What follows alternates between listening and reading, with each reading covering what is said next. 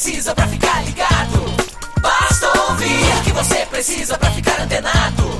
Basta curtir. I like it. Dá um reply, um retweet. Digita um arroba pro sujeito se ligar. Uma hashtag pra um assunto explodir. Mas que babado, um viral que vai colar. Compartilhe, monitore tudo que acontece.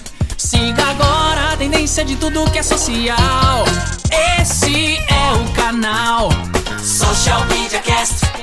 Social Media Cast, o seu podcast sobre as mídias sociais. Aqui você aparece, aqui você acontece. Social Media Cast.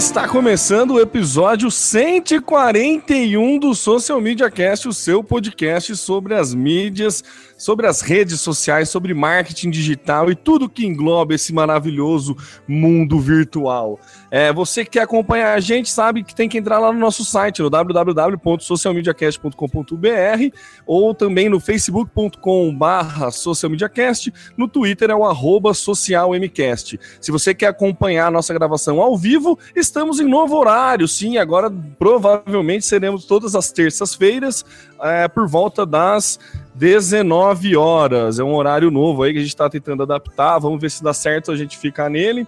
Caso a gente tiver alguma entrevista, algum convidado que precise fazer em algum horário especial, a gente acaba mudando. Afinal, estamos priorizando o arquivo em áudio, não só a transmissão ao vivo. Mas aí a gente te avisa é, pela nossa página, pelo Twitter, é tranquilo, vocês vão ficar sabendo. E a vantagem de você assistir o ao vivo é que você pode participar. É, primeiro que você pode assistir o ao vivo no www.socialmediacast.com br barra ao vivo e também participar, mandando suas perguntas, seu, sua observação, seu comentário através da hashtag EuNoSMC. A gente fica monitorando a hashtag e vamos respondendo as perguntas, a participação de todo mundo que quiser. Então, lembrando, todas as terças-feiras por volta das 19 horas. Se você não quer acompanhar a gente, quer ter um meio mais fácil, você pode baixar um aplicativo de podcast no seu celular. Pode escolher qual que você quiser, seja Windows Phone, Android ou iOS. Procure por um aplicativo de podcast e no aplicativo de podcast assine o nosso feed.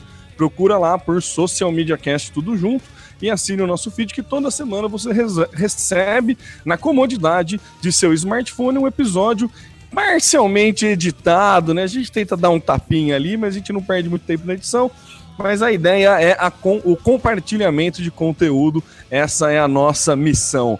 Eu sou o Temo Mori, o arroba Temo Mori no Twitter, facebook.com barra Temo Mori, Temo Mori em todas as outras redes sociais, incluindo Instagram, Snapchat, Periscope, Puta, tudo o resto. E também sou o Temo Mori fora das redes sociais. E eu sou o Temo Mori fora das redes sociais, que não está sozinho. Jamais ficarei sozinho neste programa, porque posso contar com o meu parceiro Samuel Gatti. Meu parceiro Samuel Gato, que muito provavelmente mutou o microfone e está falando ao vento ali, não está. Não estamos é só pra É só para ferrar a tua edição, Temo. Mas olha, eu queria dizer o seguinte: estou tão emocionado que eu mutei o, o microfone, porque você fez uma abertura sensacional, impecável, tá? Então, esse é o real motivo do, da mutação do meu microfone. Entendi. Mas é isso aí, Temo. Eu sou Samuel Gatti, o arroba tá no meu site, Facebook também tá no meu site, e em outras redes sociais, algumas um pouco mais ativo, outras um pouco menos. Mas enfim, é isso aí. Vão que vão, porque hoje tem muita coisa pra gente falar. E o Thiago, né, a senhora que é super conectado, já chegou no horário novo, sabendo que com certeza não foi de propósito, porque ele está perguntando no Twitter se mudou o horário, chegou agora. É isso aí, Tiagão. Mudou sim o horário. Agora vamos gravar de terça-feira por volta das 19 horas. Valeu aí, Tiagão, acompanhando a gente e dando início ao nosso programa, nosso episódio 141. A nossa queridíssima e saudosa e amiga é, Prefeitura de Curitiba parece estar tá mandando bem, não só no Facebook, mas também em outra, numa rede de vídeos rápidos, Samuca. Pois é, Temo. O Snapchat, é, para aqueles que usam, e eu assumo aqui que talvez eu, eu não seja de uma geração que se adapte a essa linguagem é, ou a, a, até o estilo de utilização do Snapchat, mas eu acho muito legal. E principalmente quando alguém tem uma ideia criativa que faz uso dos próprios recursos da ferramenta digital para criações e para ações realmente geniais. E esse é o caso de alguém que, de uma empresa, na empresa não, da prefeitura de, de Curitiba, que já tem trabalhado e mandado muito bem nas redes sociais, com uma, uma linguagem muito próxima aos usuários, e agora eles fizeram uma campanha que tem um objetivo muito nobre, que é alertar os pais sobre o desaparecimento de crianças. Existe um dado que a gente encontrou aqui de que por ano esse, esse fato, ou seja, o desaparecimento de crianças, acontece 40 mil vezes em todo o país. Então, nada mais justo do que a prefeitura fazer um, um alerta aí, não só para as pessoas que moram em Curitiba, mas para todos aqueles que são fãs das redes sociais. E agora a ferramenta utilizada foi o Snapchat, o canal utilizado foi o Snapchat.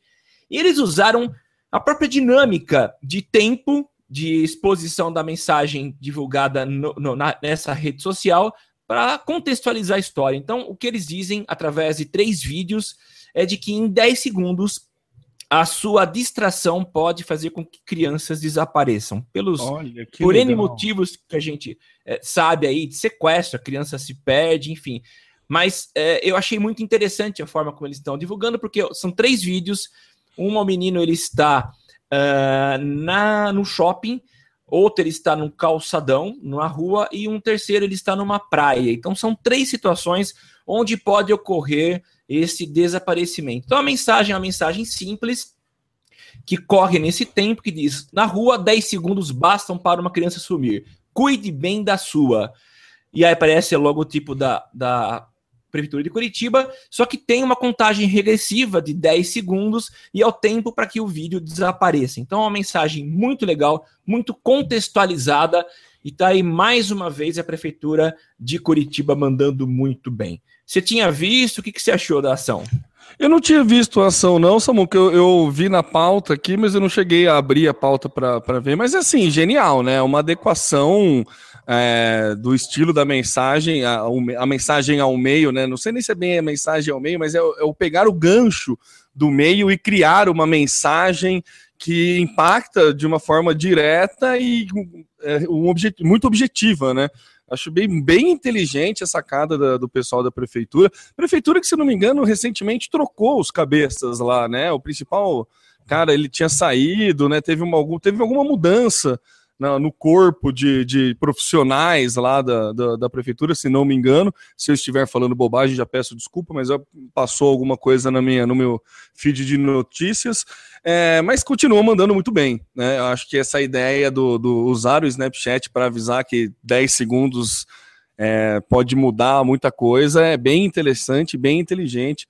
Gostei muito. Mas, Samuca, para você que é, é, você que não se adaptou ao Snapchat, você fala que não é da, da, geração que se adapta, eu acho que é uma questão de tempo e de mais curiosidade. Você precisa despertar mais a curiosidade é. para a ferramenta. Eu acho que o grande problema do Snapchat, a meu ver, é a dificuldade de você encontrar pessoas novas ou bons produtores de conteúdo. Porque ele não linka com nenhuma rede, né? Ele não linka com Twitter, ele não linka com Facebook, então não dá para você encontrar seus amigos de uma forma forma intuitiva.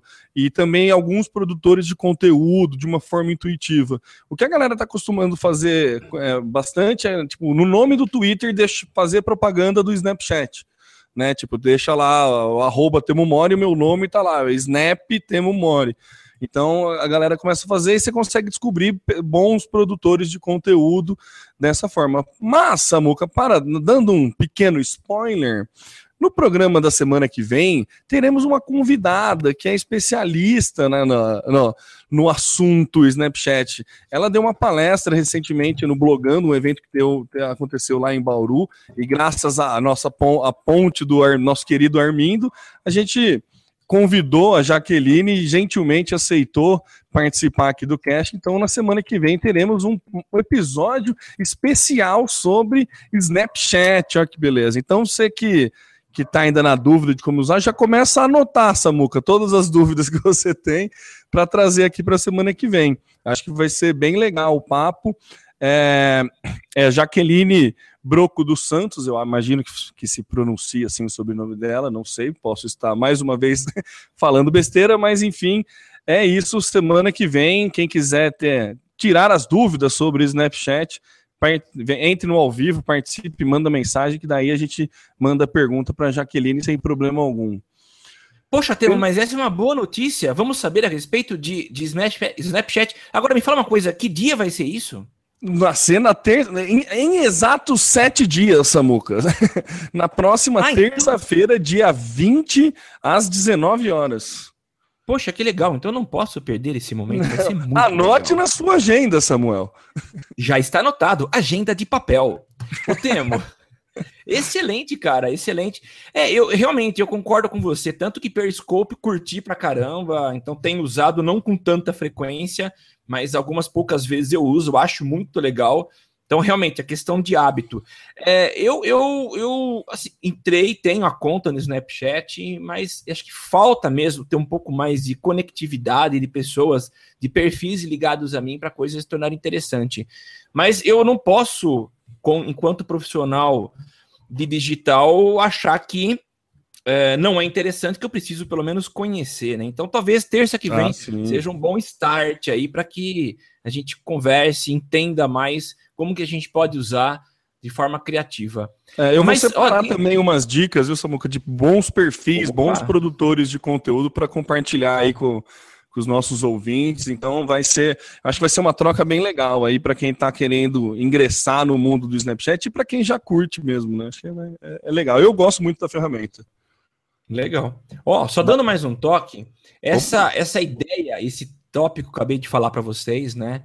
do, da Prefeitura de Curitiba não é, vamos dizer assim, uma criação da prefeitura, mas talvez uma adaptação, porque já tem um caso, inclusive aqui no Brasil, que data de maio desse ano, de uma ONG chamada ONG Onda Azul, e eles fizeram algo muito parecido. Então eram imagens do tipo, então eu vou falar só um caso, é, aparecia uma imagem é, de uma, uma floresta verde, tá? Imagina você pegar a floresta amazônica e fotografar lá de cima, e aí você. É, a, o vídeo começa a acontecer com a mata queimando.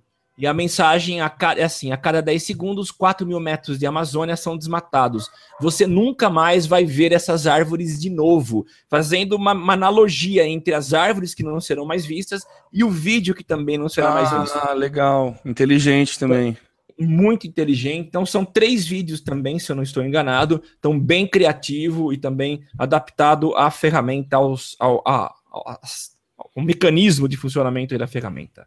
É, muito legal. E o Tiagão soltou lá no, no Twitter com a hashtag eu no SMC falando assim: ó, o Snapchat será a mídia do futuro. A parte ruim são as métricas que não existem. É, ainda não existe, né? Você tem a quantidade de visualizações e a quantidade de prints que as pessoas dão no, né, no, na, na sua mensagem, né? Tanto que tem muita gente que. Tem um cara, o Thiago, que chama Duras, que é bem legal acompanhar ele. É um gringo aí, ele é, ele é bem criativo. E, e, ele, ele usa para. Ele cruza dados para entender se está fazendo sucesso ou não. Ele tem um vídeo no YouTube e daí ele manda uns, uns desafios do Snapchat. Ó, vai lá no meu vídeo no YouTube e comenta com o seu cereal preferido da, do café da manhã. Que é uma pergunta nada a ver, e daí ele tem uma noção da quantidade de pessoas que interagem com ele via Snapchat.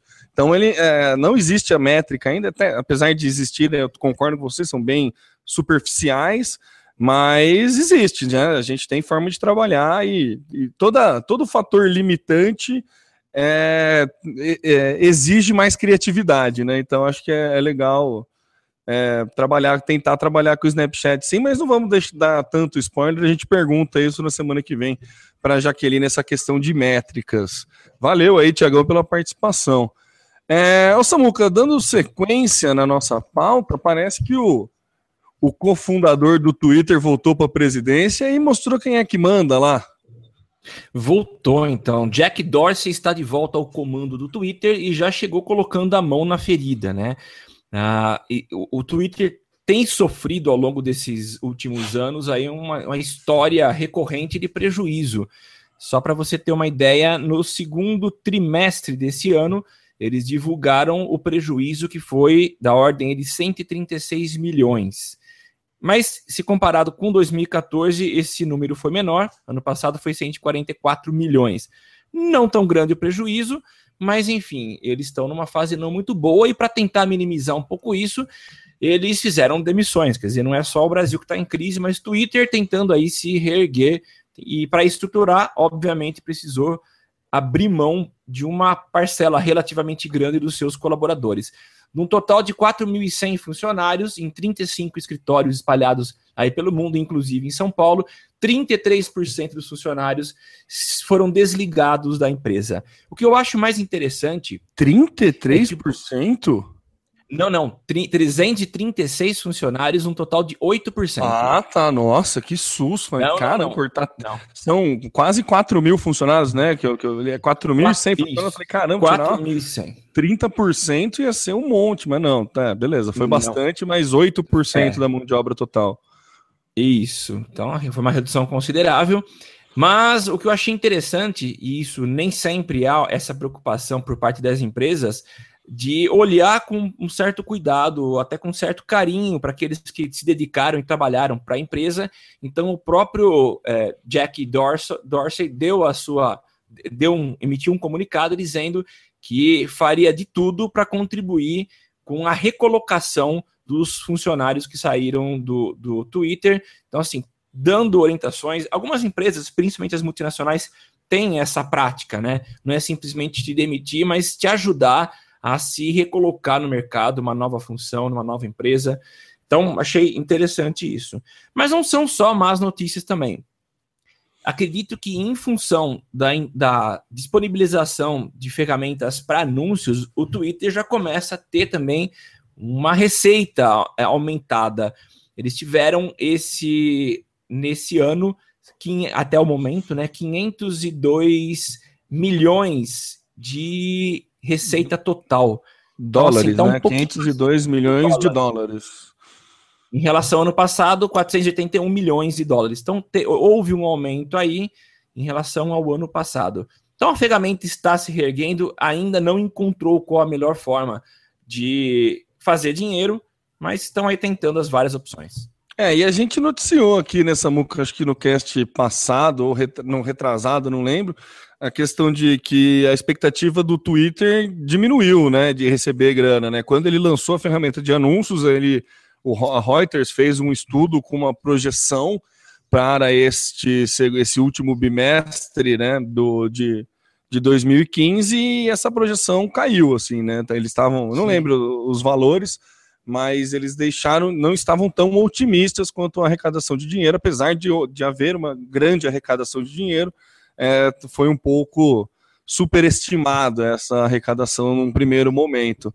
Mas, né, vida longa o Twitter, né? Acho que foi é engraçado, Samuca, que esses, di esses dias, não lembro quando eu fui, fui, fui voltei atrás nos episódios antigos nossos para ver qual episódio que o Bonon tinha participado porque foi um episódio que a gente gravou no Social Media São Paulo, né, num evento, e daí eu queria lembrar como é que tinha sido o formato e tudo mais. E na pauta Sim. daquele episódio, se não me engano, é o episódio 40 e pouco, assim, há 100 episódios atrás, na pauta tinha uma, uma, uma chamada assim: o Twitter não morreu. há, há 100 episódios atrás, a gente já fica com essa brincadeira de que o Twitter não morreu, de vida longa ao Twitter, e ele tá aí né? Não tá tão bem das pernas assim, mas está longe de estar mal das pernas, né? Então, Com certeza. Acho que é muito muito válido. É uma brincadeirinha. É, e é válido, infelizmente, né, às vezes necessários alguns cortes para que a empresa continue mais saudável, né?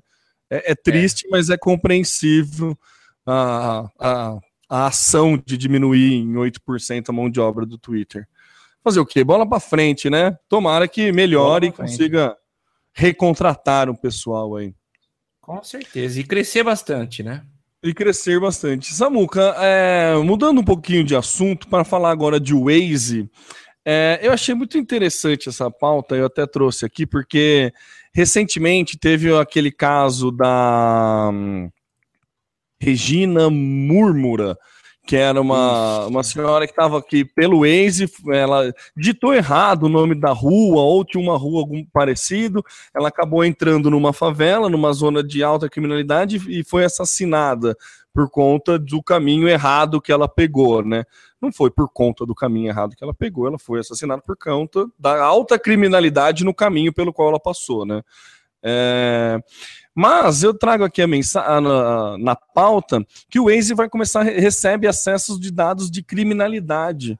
Né, teve um encontro com autoridades da cidade, do, do, cidade e estado do Rio de Janeiro para ocasionar mudanças no aplicativo, para o aplicativo Waze tentar evitar alguns horários e algumas rotas que possam ter alto índice de criminalidade a princípio, quando eu li essa notícia, eu falei, achei, ah, legal, né? Inteligente, mas eu fiquei com aquele sentimento de que, sabe, medida paliativa, em vez de resolver o problema da criminalidade, vamos fazer, vamos desviar os turistas, sabe? Eu, eu, não, sei, eu, não, eu não consegui achar a notícia legal no final das contas. Eu fiquei com essa, com essa questão, assim, sabe? A ideia é boa, é, é está prezando pelo uso, pela boa experiência do usuário, tem todo esse cuidado que a gente sempre bate na tecla que, que um aplicativo ou qualquer plataforma tem que se preocupar, mas me deu esse teor de tipo, sabe aquela mensagem no metrô, tome, tome cuidado com seus pertences, tipo, colocando a culpa, né? Se eu, se eu, se eu roubei meu celular, se roubaram meu celular, a culpa foi minha que me distraí, sabe? Tipo, colocar a culpa na vítima, assim.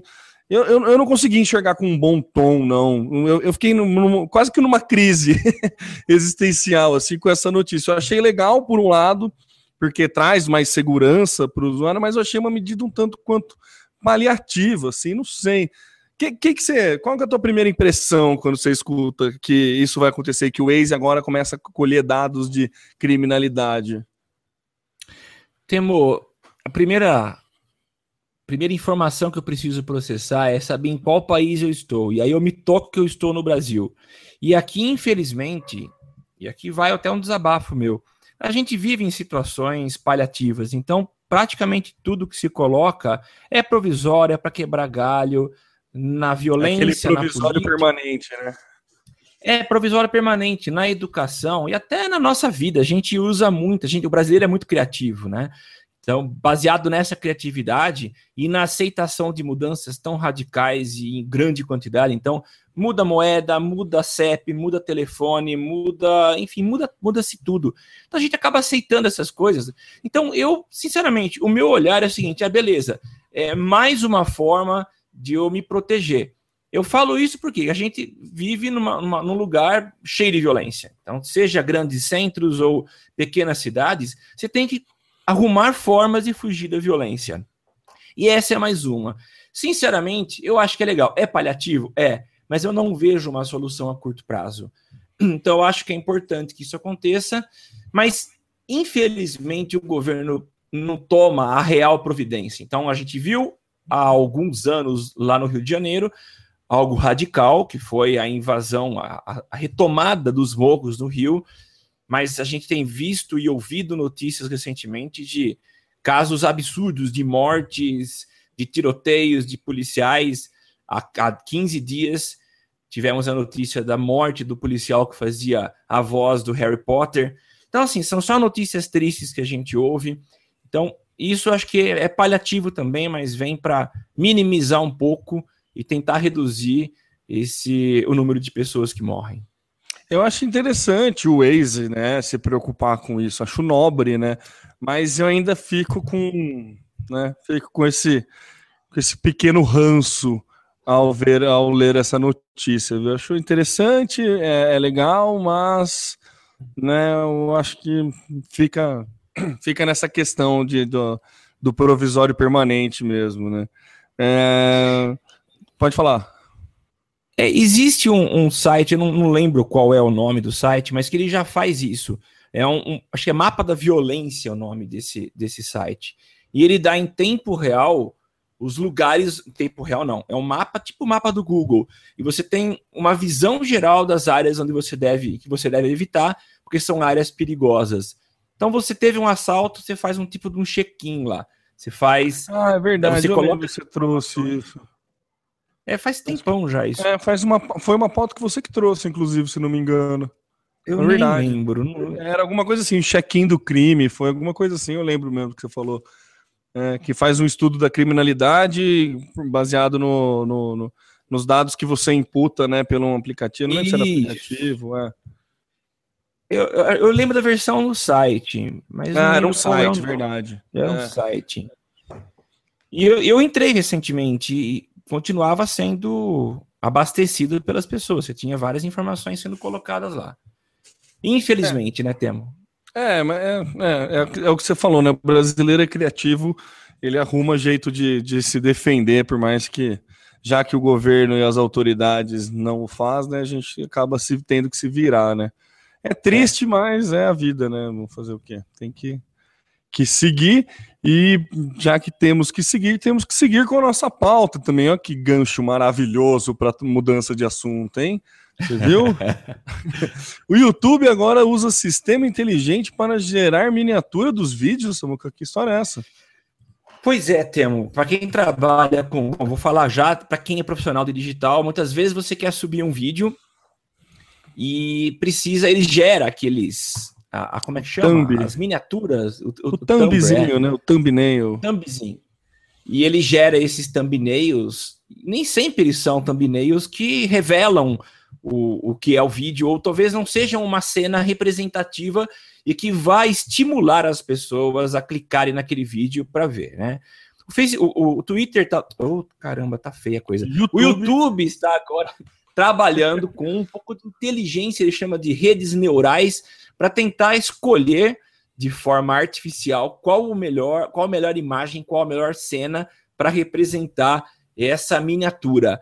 Então é algo inovador, eles estão usando aí uns modelos matemáticos, tem até é, é, fotos que mostram o que é isso, né, em alta qualidade, e eles fizeram aí uma comparação e daquelas imagens que foram escolhidas para representar o vídeo, a mesma escolha foi feita por 65% dos usuários humanos.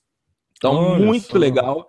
Vem aí para ajudar uh, tanto o usuário comum quanto nós trabalhamos com digital. Então, facilita um pouquinho o trabalho se ele já entrega para a gente imagens que representam o vídeo.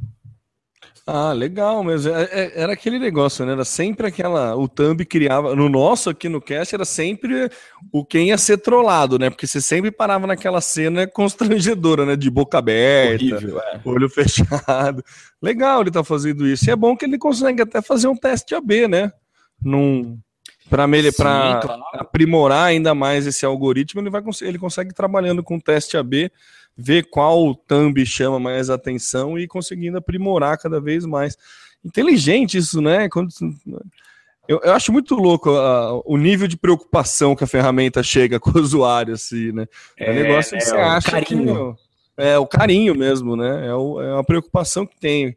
Ele sabe que faz diferença esse thumb, então ele vai lá e cria um algoritmo novo que tenta processar a quantidade de quadros e deduzir qual será o mais atrativo. Bem bacana, hein? Bem legal mesmo. Eu achei muito legal. É, vamos ver se começa a mudar é. os nossos thumbs aqui no, no, no, nos hangouts que a gente faz. a gente pode comparar então, com, os, com os antigos e daí a gente joga. Vamos ver se muda. Então, mas como é que será que ele vai, vai identificar o mais bonito, quem tá mais cheiroso? Qual que é o. Quem tá com melhor iluminação? Não sei qual é... vai ser o é. critério, né? É. Verdade, né? Difícil. Mas legal isso, eu achei. Eu achei muito legal, algo interessante mesmo para a gente ver acontecer. Ah, bacana. Agora vamos oh, mudar. Oh, pode falar. Antes de mudar, posso complementar uma informação que ficou faltando aqui. O nome do site que eu comentei é ondefuiroubado.com.br. Ondefuiroubado.com.br. Bacana. Maravilha. Ele é colaborativo. Se você foi roubado, espero que você não seja roubado, mas você pode entrar lá e dizer uh, o local onde o, o, a infelicidade aconteceu. Demorou. E eu, aliás, eu estou olhando aqui na nossa cidade, temos, nós estamos falando de São Carlos, São Paulo, e tem apenas um ponto registrado aqui. Que, se Ui, não me engano, é no centro da cidade. É só um, só uma pessoa fez um. registrou um crime aqui. mas é claro que isso não é realidade, não. É, não é realidade, mas, né? Enfim. Ou não sei se o site foi mal divulgado, ou se, né, enfim. Tem outras métricas para a gente levar em conta aí é. nessa. Mudando de assunto, vamos agora falar sobre Facebook. Temos quatro pautas é, a respeito de Facebook. A primeira delas e a mais é, que causou maior o furor aí recentemente nas nossas timelines aí, dos nossos feeds de notícia, foi a questão de que agora não teremos apenas o botão like, né? Parece que agora ele tem alguns companheiros aí, Samuca. Pois é, a gente noticiou recentemente que o like ganharia um companheiro ou uma companheira, que seria o botão dislike. Isso gerou um, um certo barulho aí entre os digitais e entre os usuários, né? Dizendo que talvez o dislike poderia. O like já, já acarretava no problema sério, quer dizer, alguém fazia aí uma manifestação de que tinha perdido um parente, tinha falecido, e você, para demonstrar seu gesto de condolências, você colocava um like, né? Mas isso gera uma interpretação dúbia. Então, a ideia inicial era a criação do botão dislike. E beleza, se a gente estiver falando aí de um, de um falecimento, ó, estou triste com a situação, dou um dislike. Mas em muitas situações isso poderia dar muito problema, amizades desfeitas, casamentos e namoros também desfeitos. Então o Facebook foi um pouco além e vale dizer que mais uma vez o carinho do Facebook tentando encontrar soluções para que seus usuários sejam mais felizes na rede social que eles criaram, né?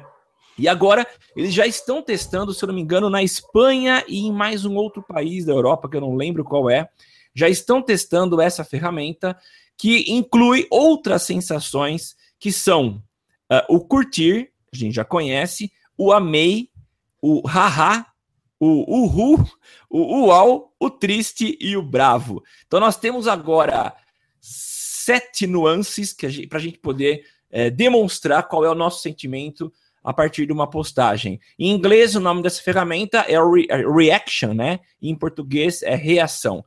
Vale dizer que o Facebook uh, disse que não, não devemos nos preocupar que essas informações não vão cair nas métricas de forma separada. Quem quiser vai poder. Então, lá na página, a gente pode acessar as informações da página para saber qual foi a quantidade de cada um deles mas ele vai considerar como sendo um único tipo de engajamento, né? Eu acho que é isso, né, Temo? É, Porque a é. preocupação, é... acho que a preocupação era de as pessoas darem, é, apontarem características negativas e isso influenciar talvez a, a nota do, do anúncio, né? É, ou o alcance orgânico também, né? Porque a gente lembra que o Edge Rank tem os três fatores, né? Que é afinidade, peso e tempo, né? E a questão do peso é justamente a quantidade de Certeza. interações que a publicação tem, né? Então, talvez se uma interação negativa pudesse diminuir o peso desta publicação e daí, consequentemente, diminuir o alcance orgânico. Mas eu acredito que não. É, o que ele está querendo dizer aí é que vai ter o mesmo peso que o curtir. O, o, o, triste ou o bravo vai ter o mesmo peso de interação, assim como tem o curtir, então não deve mudar. A vantagem disso, Samuca, é que fica mais rico para a gente analisar, né? É, claro. A gente já, já falou aqui que o Facebook tinha muito problema em conseguir. É, tava, tava faltando métrica, né? Que o like tava muito pouco para ele saber se o conteúdo efetivamente foi bom, foi legal, é surpreendente, se é novo, se não é. Então o like era um negócio muito frio, né? Você simplesmente dava o like e meio que virou commodity, assim, né? Você vai passando no celular, principalmente, você vai passando o dedo e vai dando like, nem, nem não necessariamente, não tem uma hierarquização, né? Entre aspas aí, uma hierarquização dos conteúdos, de qualidade dos conteúdos. Eu acho que com Sim. esses reactions, né? Com essas reações agora, dá para para colher mais métricas e ter mais noção do conteúdo que você está criando, né? Para a página isso é muito legal e também é muito perigoso, né? É, porque você pode fazer uma publicação e todo mundo ficar bravo, ou, né? Mas é, é perigoso, mas é vantajoso, né? É melhor você saber que teu conteúdo não está agradando do que você achar que está agradando e continuar assim e não tomar nenhuma atitude para melhorar, né? Eu achei muito legal. É, quando saiu a notícia do botão dislike, eu tinha certeza que não seria algo que ele ia é, amedrontar empresas. Ele não, o Facebook jamais vai fazer isso, porque Claro são as- principalmente as pequenas empresas que anunciam no Facebook Sim. e que geram uma renda muito grande para o Facebook. Então ele não ia fazer uma ferramenta que ia dar o poder de esculhambar com uma marca de uma maneira muito fácil, né? Acho que ele, obviamente, ele ia tomar um cuidado com isso.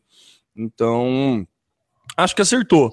Acho que foi uma, uma decisão acertada aí para poder fazer, para poder melhorar, né? Dar mais é, qualidade no like, né? Você consegue ter uma métrica mais precisa do que está acontecendo, se seu conteúdo foi efetivamente bom ou ruim, ou engraçado, ou triste, ou Sim. tá deixando a galera com raiva, né? Então vai ter muita gente, vai ter muito problema, né? Muitos clientes aí, muitas agências vão começar. a- muitos clientes vão cobrar ter mais amei do que curtir, né? Porque mas, publicitário, quem trabalha com marketing digital vai ter que dar uma rebolada aí. Ah, como assim Vai, o conteúdo vai. que você fez tem um monte de gente brava, não sei o que lá. Então vai ser, vai ser um pouco complicado, mas, né? Nada que a gente não esteja acostumado em trabalhar, né, e lidar com isso, né? Mas eu gostei, viu, Samuca? Achei bem legal. Achei bem legal. É, eu, é, eu só gostaria de fazer parte dessa, desses privilegiados que já estão testando a ferramenta. Então, você pode mudar, né? Se você mudar para Dublin, acho que é, eles estão fazendo testes é, é, é em Dublin. Se você mudar o teu Facebook para inglês de Dublin, alguma coisa assim, você consegue já pegar. Ah, consegue. É, porque eu não lembro, era, era outra região que era fechada também. Era Dublin, É, então acho que é Espanha. Espanha, eu não lembro. É Mas Espanha. eu sei que são é. dois países aí que receberam primeiro, não lembro qual foi o critério, é muito mais. é, a questão de. Não lembro qual foi o critério né, usado para a escolha desses países, mas eu sei que são dois países que tem, receberam primeiro, então se você mudar o, a, a língua do teu Facebook, né? Tirar do português ou do inglês e colocar para a língua desse país, eu acho que você consegue. Você já recebe essa novidade. É, Mas que vamos esperar, né? Daqui a pouco deve chegar para o inglês, então não vai, não vai mudar muita coisa assim. Ah, Samuca, ainda falando de atualizações do Facebook, ele no- no- lançou uma nota no dia 6 de outubro que eu achei muito legal, que ele atualizou o feed de notícias para garantir uma boa experiência em qualquer conexão. É, ele fala, aqui no Brasil a gente sabe, né, gente- principalmente problema com 2G, 3G e o 4G, não. 4G. então a gente tem muito problema de velocidade de conexão, né? E agora o Facebook está deixando o feed de notícias dele de uma forma mais inteligente para levar aí diferentes fatores em consideração na hora de carregar o feed de notícias, né? Ele tem um monte de critérios que ele leva em consideração, inclusive se está no Wi-Fi, ele sabe, então ele, ele carrega o feed de notícias de uma forma diferente, né? Um exemplo que ele dá aqui, ó, se você está numa conexão lenta que dificultará o download de vídeos, o feed de notícias tenta mostrar menos vídeos e mais atualizações de status e links, né? É legal para o usuário e é importante para quem trabalha, para quem é produtor de conteúdo entender, né? O momento que você, por exemplo, se você for fazer uma campanha, um anúncio de vídeo para celular, você sempre deixar ticado lá para somente quando o cara tiver na conexão Wi-Fi, porque vai priorizar é, a qualidade dessa mensagem, né? A gente sabe que no 3G dá uma dificuldade, né? Então ele prioriza quais histórias do seu feed de notícias ele carrega dependendo da sua qualidade de conexão. É, é, é, é relativamente simples, mas é muito inteligente essa, essa atualização, né? Ele consegue categorizar que tipo de conteúdo é leve, que tipo de conteúdo é pesado e consegue mostrar para o usuário dependendo da velocidade da conexão que ele está. achei muito legal e ele é, essa segmentação de conteúdo que ele vai fazer para você manter uma boa experiência, né? Eu achei bem interessante acho que não sei o quão efetivo vai é, mudar nessa questão de alcance e tudo mais, mas é uma coisa para a gente prestar atenção, né? É, mais, algum, mais alguns dados para a gente aí colocar nos nossos testes AB a respeito de conteúdo, para saber o que, que entrega melhor para o nosso público ou não. Bacana, né, Samuca?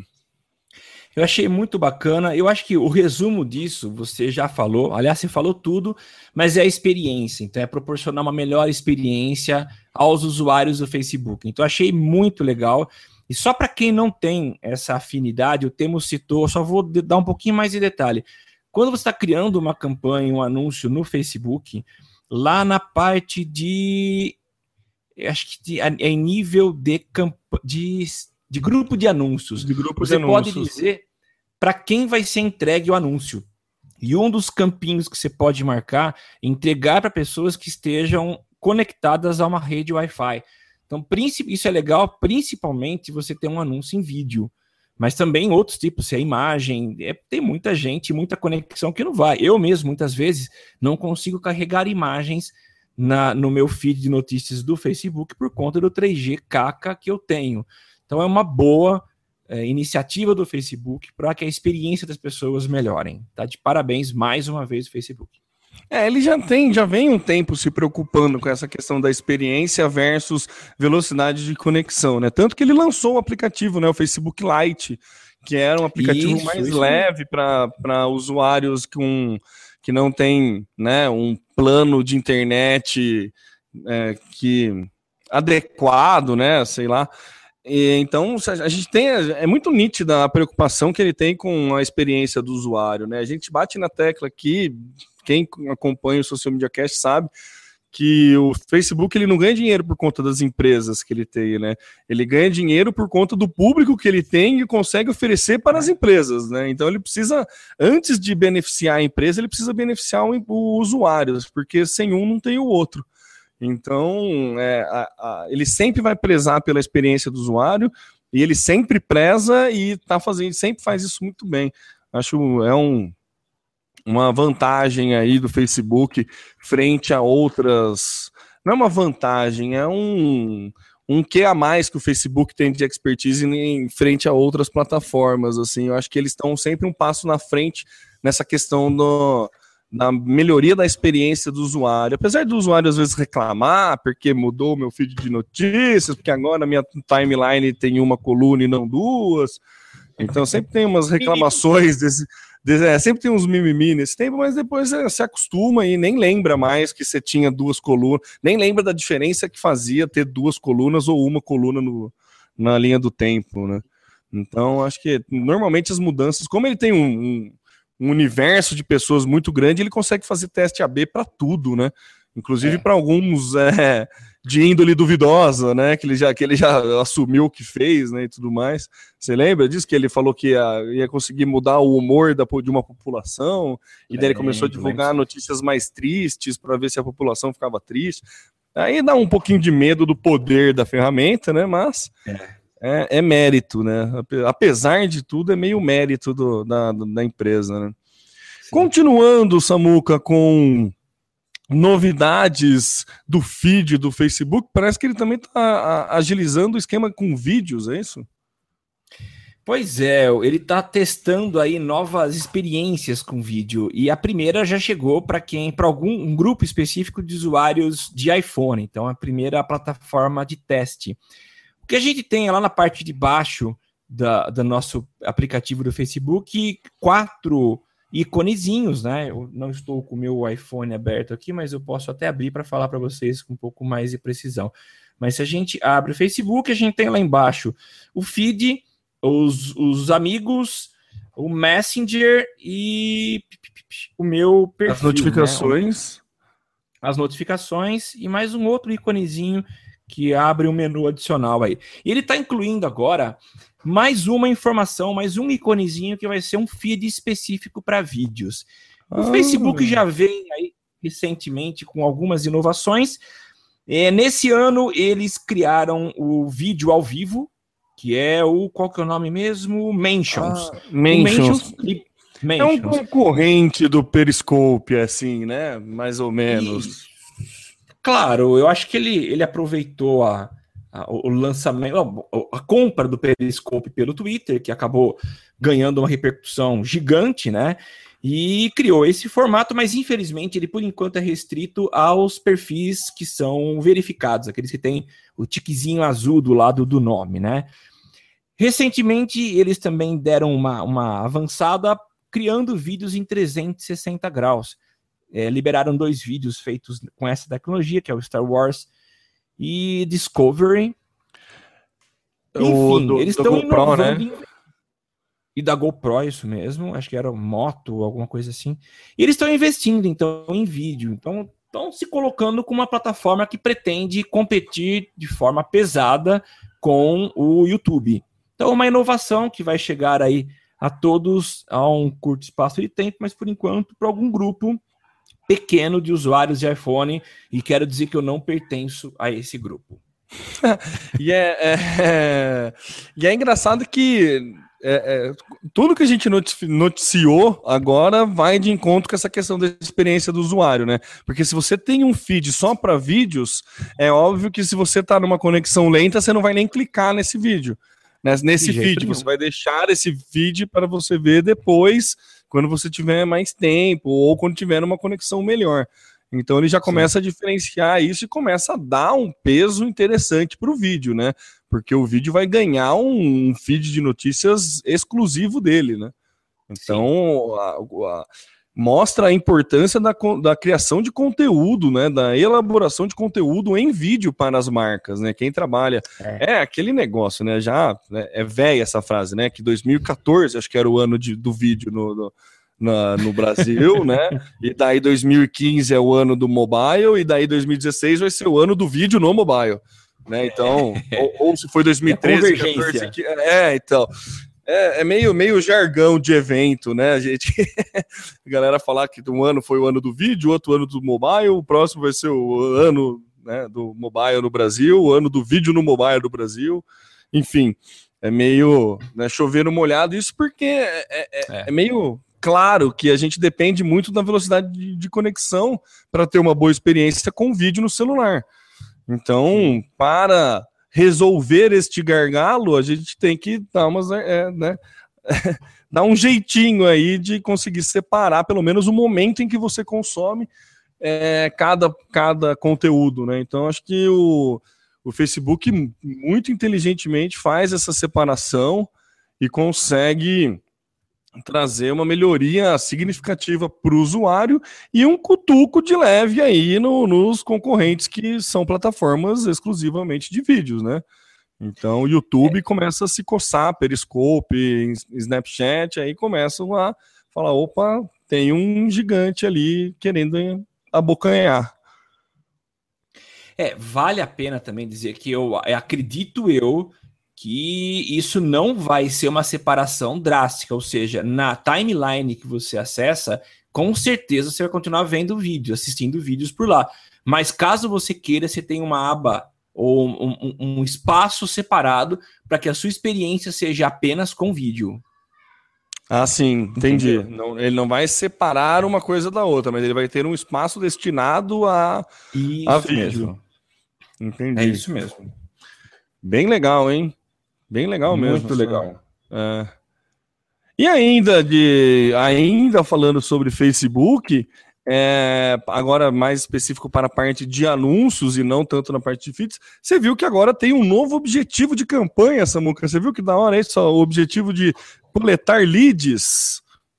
Cara, eu vi, mas não dei muita importância, não. É, parece Ô, que teria um botão que você criaria. Não, não dei muita importância porque eu não tive tempo de ver. Ah, tá. Nossa, achei que você estava menosprezando o novo objetivo não. de campanha. Na verdade, Samuel. Isso me interessa muito. Nossa, interessa a todos que trabalham com isso, né? É, é, mais ou menos, assim, um pouquinho. Sabe quando você pode fazer campanha no Twitter, que você, você cria um card no Twitter, que você pede uma informação do, do, do usuário para ele ter acesso a alguma coisa? Você, é Sim. uma coleta de lead, né? Então, coleta de lead nada mais é do que você pegar algum contato que identifiquem a pessoa, seja o e-mail, seja o telefone, seja o endereço da pessoa, mas algum ponto de contato direto com o teu público, né? Uma explicação Sim. bem, a grosso modo, o Samuel é, é, é docente nesta, nesta disciplina, pode me corrigir depois se eu tiver falado alguma besteira. Mas a ideia é é um prospect mais direto, né? Que, que efetivamente demonstrou interesse pelo produto ou serviço que você está oferecendo. É um cara que tem um, uma tem um interesse no que você está oferecendo. Então o Twitter ele tem essa opção na, na, na no, no, quando você cria uma campanha, né? Que você cria um card, que inclusive você pode pegar um e-mail e depois fazer um mailing direto lá no, no MailChimp e tudo mais. Se não me engano, o Cauê ele fez um, um artigo explicando como fazer isso, como gerar um mailing no MailChimp direto com os leads que você coleta no Twitter. Vale muito a pena procurar isso. É, é, bate no Google Cauê, é, MailChimp, leads no Twitter que você consegue achar. É, é, bem legal esse texto. E o Facebook recentemente liberou também essa opção de geração de leads para é, objetivo de campanha. O que, que é essa geração de lead? Nada mais é do que quando você vai criar uma campanha, um anúncio no Facebook, você pode criar é, com perguntas. É, você tem a opção de ter três perguntas já é, padronizada, né? Mas você pode ainda criar perguntas adicionais. Então é muito legal que quando você está montando o teu anúncio, vem uma tela falando assim, ó, qual informação você gostaria de solicitar. E daí tem um quadro de informações do usuário que você pode pedir e-mail, pode pedir o nome completo, é, você pode pedir endereço, pode pedir região, cidade, país, telefone, é, a data de nascimento, gênero. É, é uma, não é uma enquete, é um cadastro, basicamente, que você está fazendo. Você pode pedir informação profissional, o cargo que o cara tá, o número de telefone comercial ou até um e-mail comercial. E ainda tem uma questão, o custom question, né, que seria a questão personalizada é que aí tem uma enormidade de coisas, assim, você, tipo, para setor automotivo, você pode perguntar qual marca do carro que ele tem, qual o modelo do automóvel, qual o acabamento do painel, ano de fabricação, na parte de educação, qual é o nível mais alto de educação, quando você está planejando fazer a matrícula, curso de interesse, ó, ó como é que o Facebook está tá, tá melhorando essa segmentação, tá te entregando, olha os dados que ele começa a te entregar de mão beijada, não é de mão beijada, né? Eu botei umas aspas aí, porque na verdade você tá pagando por isso, mas você começa a gerar leads, né? Você começa a gerar um público interessado no seu produto muito mais segmentado e mais qualificado, né? Porque você consegue colher esse tipo de informação das pessoas que foram impactadas pelo seu anúncio. É, Assim, eu ainda não testei, não consegui montar nenhuma campanha para falar de resultado, de se melhora CTR, se melhora engajamento, como é que foi. Ainda não tive nenhuma experiência em criar uma campanha disso. Pretendo fazer uma em breve, pelo menos para teste, e daí eu trago os resultados aqui, as métricas aqui. Mas eu achei que assim foi um super upgrade nos anúncios de Facebook, né? Acho que foi um negócio muito legal, assim que ele está disponibilizando para o usuário, porque você começa a coletar dado muito rico e que te ajuda numa, na prospecção fora da, da, plataforma, né? Porque se você consegue pegar o mail, o, criar um mailing, você consegue impactar a pessoa de outra forma. Você consegue pegar o número de telefone dele, você consegue mandar um SMS para a pessoa, ou mandar algum WhatsApp, alguma outra coisa, algumas mais formas de é, trabalhar o marketing que não só dentro da plataforma do Facebook. É, confesso que eu achei um pouco ousado dele fazer isso. Historicamente, o Facebook não gosta que você tire, né? Que você saia da plataforma é. dele, né? Então, achei um pouco ousado, mas assim, achei um passo muito na frente, assim, nessa questão de novas possibilidades para criarmos anúncios e, termos, e colhermos resultados. O que, que você achou, Samuca? Eu falei pra cacete, né? O Temo, deixa aqui antes me eh, corrigir, ou talvez a, o termo que eu tenho usado não foi um termo adequado. É, não que eu não tive interesse, eu não tive tempo de sim, ver, mas sim. Eu, ficou eu, claro, eu, Samuca, eu, tava, eu, eu que te sacaneei. Então tá bom. Na verdade é o seguinte, eu estou com uma demanda para acontecer daqui umas duas semanas e já entendi como sendo esse, essa a melhor solução. E tanto que no texto que a gente pegou como referência, que para variar é do nosso é, amiguíssimo Fábio Prado Lima, que é o, a maior referência em Facebook aqui no Brasil. Então, ele dá detalhes aqui. E ao invés de usar landing page, que era a minha preocupação há algum tempo atrás, pronto, isso aqui resolve de certa forma, mas ele até coloca aqui, né, uma questão, é o fim das landing pages?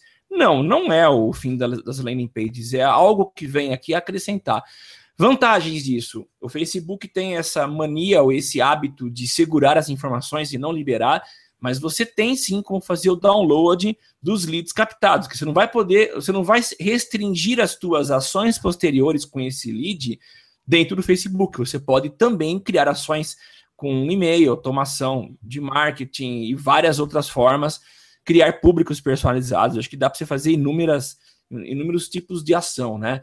E o que eu acho legal é que não tem gente colocando dado inverídico, né? A grande preocupação de quem trabalha com ações a partir de landing page é de criar um tipo de verificação para que a pessoa coloque informações que sejam de fato reais. Outro detalhe, provavelmente o ouvinte já deve ter se deparado com aquele tipo de download de e-book em que você tem que fazer uma continha, 8 mais 4, você coloca o valor, é para verificar se você não é uma máquina, se você é gente mesmo. É, mas parece Facebook... que agora, Samuca, para esse tipo de verificação, tava, é, eles estão aceitando a resposta sou de humanas, viu? Não precisa mais efetivamente fazer a conta. Você pode falar que é de humanas e consegue fazer o download, viu? Mas legal. Foi uma... a Laina acho que fez uma postagem disso, né? Que era uma conta, sei lá, raiz quadrada de 9. Ela, meu, sou de humanas, como é que eu vou saber disso? é, não, mas existe lá o sou humano, não é? Sim, isso, é para não, você não ser robô, né? Para não ficar pra... É, é a verificação. Acho... Né? Foi uma piada infame. Mas é legal. Não, mas eu achei legal, muito apropriado. Ao invés do sou humano, é sou de humanas. sou de humanas. É, agora, vem cá, não saber fazer raiz quadrada de 9, pelo amor, né? É, então, o que eu achei legal é isso, porque o, o, que o cara não vai precisar colocar são as informações, pelo menos essas que o cara já colocou na, no próprio Facebook, ele não vai precisar colocar, acho que é só ele, ele escrever ou dar um tiquezinho, as informações vão, não é isso? Tipo e-mail. O e-mail está cadastrado, o nome cadastrado, todas as informações já estão dentro do Facebook. Então ele não vai precisar reinserir, já estão inseridas. Acredito que seja meio que automático isso, né? Ah, acredito que sim, né? Acho que. Acho que sim, acho que é automático. É, né? é algo parecido. Não sei se eu entendi a sua pergunta também, peraí. É, não, Como, qual foi? na verdade, eu não estou nem perguntando, é meio que afirmando. É, você pode colocar informações do usuário que você deseja solicitar. Então você certo. vai ticar na criação do, do anúncio. Eu quero pegar o e-mail, o nome, é, a cidade. Uhum. Você vai colocar as informações. O usuário, se ele quiser mesmo deixar a informação dele lá, ele não vai precisar recadastrar, escrever o nome dele, escrever a cidade, porque ah, as informações não. já estão no Face. É claro, tipo dar um aceito e pronto, já isso já vai pro, pro, Excel, né? Já deve ir pro, pro relatório que você exportar no final, né? Isso Tudo mais. Isso né? É. Se o cara demonstrar o interesse no anúncio, deve ter algum aceito compartilhar meus dados com este anunciante, e daí o Facebook é. libera tudo. Que vai também de encontro com aquela questão da privacidade que a gente comentou atrás, né? De, é. Do porquê dele ter fechado o monitoramento e tudo mais. Então agora você precisa do opt-in do usuário para a liberação dos dados do mesmo, né? Acho que com é, certeza. Essa lógica. escrever de novo. Não, não. Essa lógica é muito parecida com a criação de aplicativos. Eu, a única vez que eu, que eu contratei um cara para criar um aplicativo para um cliente meu, ele me deu uma lista de informações que a gente queria obter para o aceite do usuário. Então a gente selecionou uma pancada de informações que vinham no XLS e o cara só dava um concordo. Então ele vai dizer se a informação vai ser publicada na timeline, na timeline dele, só ele vai ver, só os amigos, enfim. E junto com isso, nesse pacote, ele autoriza as informações que são é, passadas pelo Facebook. A diferença é que a partir de agora, essas informações deixam de ficar exclusivamente na plataforma do Facebook e a gente pode baixar e utilizar é, da forma que a gente quiser. Achei muito legal, tá de parabéns o Facebook pela ferramenta. É, muito bom, a ideia é muito boa mesmo. Ah, beleza, Samuca. Como é que estamos? Temos quatro minutinhos até as, as 8 horas. Dá para a gente falar um pouco. Claro. Era uma a última pauta nossa do dia aqui, é como o app Shazam está mudando a indústria da música. É, achei muito legal, foi um tweet que a, a Badu tweetou, um tweet que, que ela tweetou é ótimo, né? Foi um tweet que a Badu escreveu, que era uma notícia da, da BBC falando, né, de como que o Shazam tá mudando a questão da música, que nada mais é de tudo aquilo que a gente sempre fala da questão de big data, de organizar os dados para conseguir tomar algumas ações. E o Shazam, que é, para quem não conhece, é aquele aplicativo que enquanto está tocando uma música na rádio ou num ambiente, você dá um Shazam e ele descobre qual música que é. Né, para você que não sabe qual é a música, quer baixar, quer ouvir depois, quer procurar depois, quer ter mais informações sobre a música, ele descobre a música que está tocando no ambiente que você está. Então, é, gravadoras já estão usando é, dados, a quantidade de Shazams para descobrir se uma música vai fazer ou não sucesso. Por exemplo, uma música desconhecida que começa a tocar na rádio, pela quantidade de Shazams que existe, gravadoras estão fechando ou não negócios com os artistas.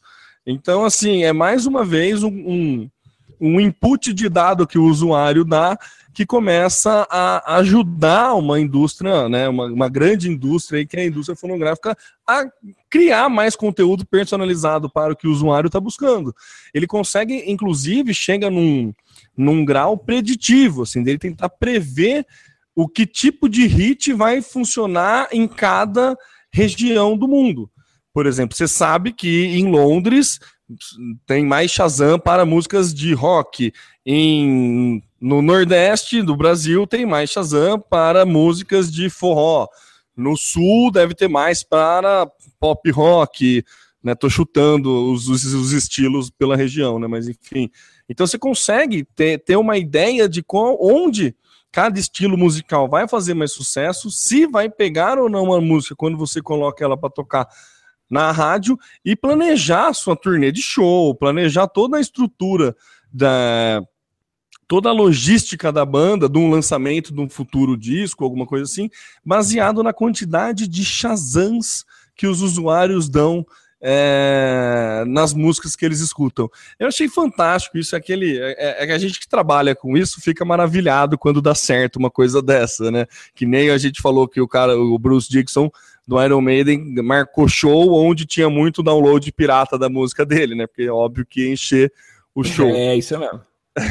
então achei muito legal. Aqui tem mais informações nas notas do cast, mais a questão de evolução, como que foi melhorando. Ele dá um exemplo também de uma de uma cantora americana chama Rachel Platten, sei lá como é que se pronuncia, que ela estava é, nunca 34 anos de música, nunca emplacou um hit, daí ela percebeu que por conta do começou a ter muito Shazam na música dela, começou a ter muito Shazam na música dela, alguma gravadora pegou esses dados do Shazam, chamou ela para gravar o disco, porque percebeu que ela estava agradando ouvidos aí ao redor do mundo. Eu achei muito legal essa, é, é essa estratégia que deixa claro para gente que trabalhar com internet é trabalhar com dados né? É, são dados que o usuário te oferece e você tira conclusões e projeta ações em cima dessas informações que a gente coleta dos usuários.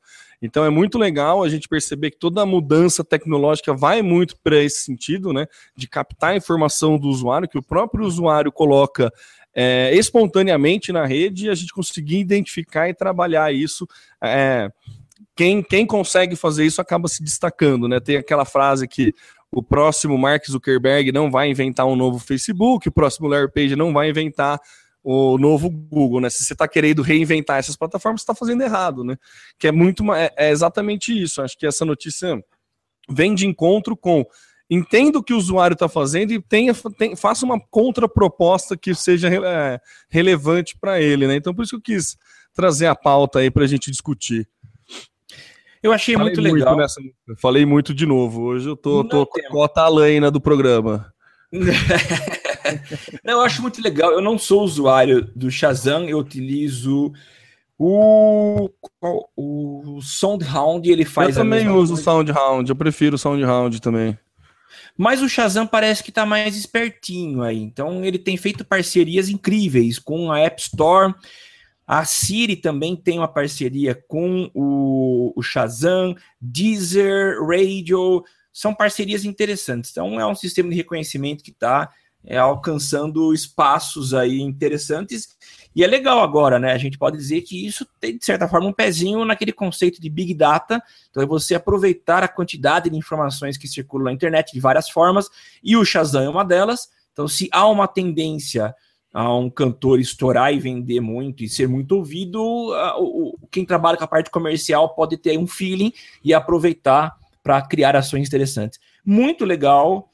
E, e, tomara que várias pessoas sejam descobertas aí e, e não desistam das suas carreiras, né? É, e que isso possa fomentar ainda mais né, a indústria de, de é, fonográfica aí com grandes artistas. E a gente sabe que, principalmente no Brasil, tem muita gente boa que não consegue viver de música.